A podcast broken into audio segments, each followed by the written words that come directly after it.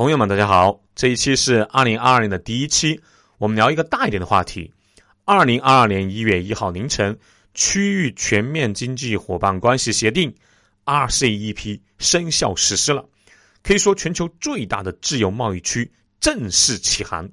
具体的说，是从二零二二年一月一号起，RCEP 对文莱、柬埔寨、老挝、新加坡、泰国、越南、中国、日本、新西兰和澳大利亚十国正式生效。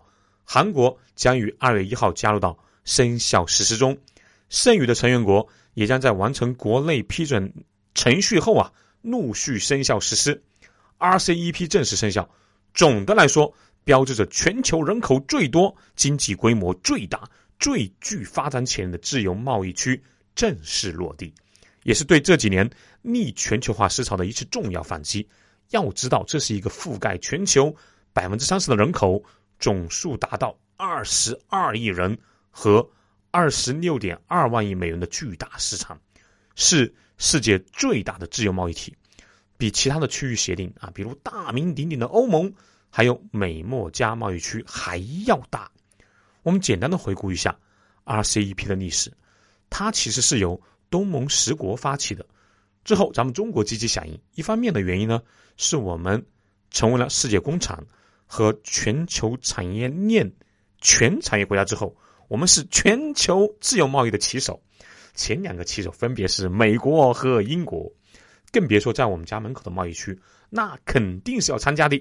另外，奥巴马时期啊，美国主导了 TPP 协议，大致的意思是，你中国不是在我们美国之前搭建的 WTO 上迅速的发展壮大，而且不听我的指挥了吗？那我就另拉一个群。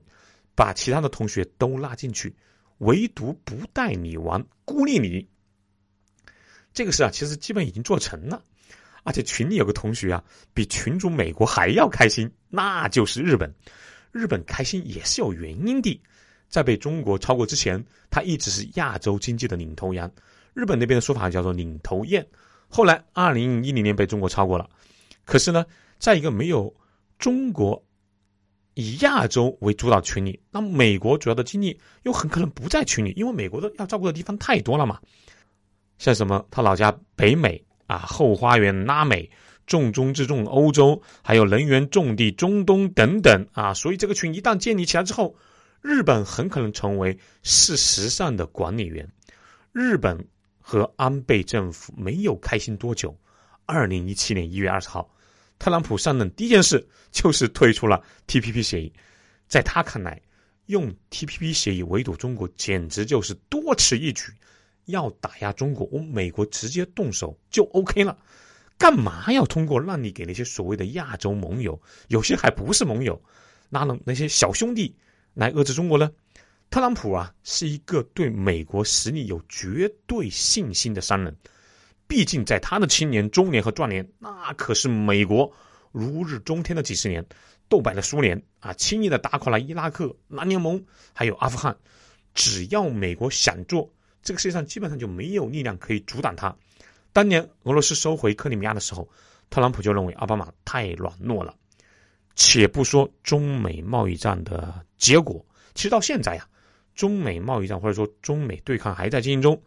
到目前为止，中国是扛住了美国前几年排山倒海的贸易战压力的。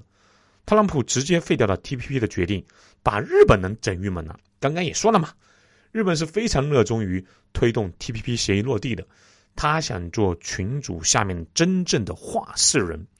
那个时候，日本对东盟推动的啊，中国积极加入的 RCEP 不是很热心的，他知道。这个以亚洲国家主导的群里有中国这样一个亚洲大国，他的话语权是不会太大的。可是，因为特朗普一顿骚操作，不仅否掉了奥巴马花了很大心思和各国签下的 TPP 协议，而且各种花式耍赖的行为，也让日本心灰意冷。原因很简单嘛，特朗普背信弃义，撕毁了各种国际协议的行为。实在是开了一个很恶劣的先例，也就是说，只要后任美国总统和前任不和，那美国对外缔结的协议是可以随时撕毁的。这是特朗普上台四年对美国最大的危害。因此，二零一八年之后，日本突然对 RCEP 协定就变得积极起来了，因为新的亚洲地区的贸易协定啊，它作为亚洲第二大经济体，肯定是不想缺席的。像现在中国台湾地区那样被边缘化的。另外呢，日本这个态度变化还有一个重要的原因，就是突然发现自己在亚洲没有那么重要了。RCEP 刚提出来的时候，日本和中国的整体实力啊差距还不大。二零一二年，中国的 GDP 总量是五十三万亿人民币，约合八点二万亿美元。当年的日本的 GDP 是四万多亿美元，大家总的来说还在同一个档次上。日本因为人均 GDP 高，也是当时被全球认可的亚洲发达国家，所以话语权依然很高。可是不到十年的发展。到今年二零二一年，中国的 GDP 十七万亿美元左右，日本接近五万亿美元，日本只有中国的百分之三十了。日本也终于认清了现状。应该这么说，无论是 RCEP 还是没有签订的 TPP，日本其实也是重要的赢家。众所周知的原因，美国在日韩强大的影响力的存在呀，特别是对东亚一体化深深的担忧。日本跟中韩一直都没有签订自由贸易协定，这次日本加入 RCEP，中日韩首次间接的达成了关税减免协定，中日免关税的产品比例从现在的百分之八飙升到了百分之八十六，而日本向韩国出口的货物免关税的比例从百分之十九暴涨到了百分之九十二，所以，因此有些人认为 RCEP 生效可以看作是中日韩自贸区的第一步。也是未来中国成为中央国家非常重要的一步。要知道，早些年每到中日韩自贸区谈判，还有包括这个 RCEP 协定谈判的关键时刻，总会发生一些莫名其妙的事，比如推动协议的这个日韩高官突然下台或者离奇死亡，比如还有日韩突然爆发的慰安妇事件，还有中日钓鱼岛发生的持续争端等等。那为什么呢？因为中日韩一旦形成自贸区，那美元基本就失去了全球货币的地位。美元对美国霸权的重要性，之前多次提到过，这里不做赘述。那全世界制造业或者说主要的经济体就是三大块：北美、亚太和西欧。西欧已经有了欧元，那给美国的冲击不小啊！如果不是美元或者说美国在南联盟战争里摆了欧元一道。导致欧元失去了美元争霸的可能。当然，由于美国在全球超然的军事和科技地位，那欧元在当时和美元争霸本身也会很难。南联盟战争导致大量资金撤出欧洲之后，欧元的地位降低，可是对美元霸权依然产生了部分的动摇。美元不再是之前那样一家独大的局面了。可是，如果一旦亚太经济一体化，或者只是东亚经济一体化出现亚元，现在看来，可能根本就不需要亚元了。大概率十几年之后，那直接是人民币主导，那美元霸权也基本结束了。因为中日韩才是美元除北美之外最大的玩家，也是美元称霸世界的基石。东亚三国都不主要用美元了，那美元基本就推缩成，或者说退缩成。区域货币了，而且东亚也不会如此卷啊！中日韩三国作为世界上除了欧美原发工业国家之外，是唯一一个实现工业化的地区，还是大的经济区，人们的勤奋程度世界第一的，这个毋庸置疑。尽管中日韩的人啊如此努力，可是还不一样过得很卷吗？那一是因为作为后发工业化国家，需要用五十年的时间走完。欧美发达工业体两百到三百年的路，这就注定了不会轻松。同时，也因为不是原发工业化国家，在近代的一段历史当中，三国的生存资源被西方国家一步一步的挤压，我们中国就损失了一百五十万平方公里的土地，日本也丢失了不少的岛屿，全球主要的能源依然被西方国家把持和定价。那美元本身对这三国的。收税啊，也是一个重要原因。这三个国家都是拿着美元和世界各国交易的，这其中美元的铸币税，我们这三国都交了不少啊。欧洲一体化，美国想阻止，可是没能阻止成功，所以只能使一些绊子。亚太尤其是东亚，一直是美国重点防护的对象。每到中日韩自贸区谈判协定和 RCEP 协定关键时刻，总会发生一些莫名其妙的事情。到现在为止，亚太地区的整合程度也远低于北美和欧盟。你像欧盟是一九九三年成立的嘛，之后一步一步的扩大。北美自贸区是一九九四年成立的，如今这两个区的发展程度和整合程度远高于亚太地区。当然，换个角度来说啊，亚太地区的整合程度其实也是非常高的。就像有些文章说的嘛，把视角拉开来看，中国是一个伪装成国家的文明啊，中国就是一个极度整合的亚盟。中国的每个省都可以理解为欧盟的一个国家。这句话之前呢，我也提到过很多遍。以中国的体量和现在的国运，一旦能够整合日韩，那完成东亚经济的一体化，就是美国霸权的解体之时，至少是中美平起平坐的开始。这一点我们知道，美国当然也知道。所以，在全球其他地区各国搞自贸协议圈子的时候，其实都是互相不干扰的。唯独在亚洲出现了两个协议：TPP 和 RCEP。其他成员国啊，大部分都出现了重叠。这两个圈子除了重叠的国家之外，最大特点就是 TPP 的圈子里没有中国，RCEP 的圈子里面没有美国。也就是说，中美现在都在争夺亚太经济的主导权。而这次之所以 RCEP 能够成型，日韩能够加入，完成东北亚的初步整合，除了之前特朗普那顿骚操作的影响之外，也因为。美国实力有所消耗，他已经没有办法像原来那样啊，轻易的让推动一体化的日本首脑下台，日韩高官突然离奇死亡，然后呢，可以很轻易的引导媒体和团体炒作中日钓鱼岛事件和日韩慰安妇事件了。当然，这个协议的谈判中还有个很有趣的插曲，那就是印度啊中途决定不参加 RCEP 了。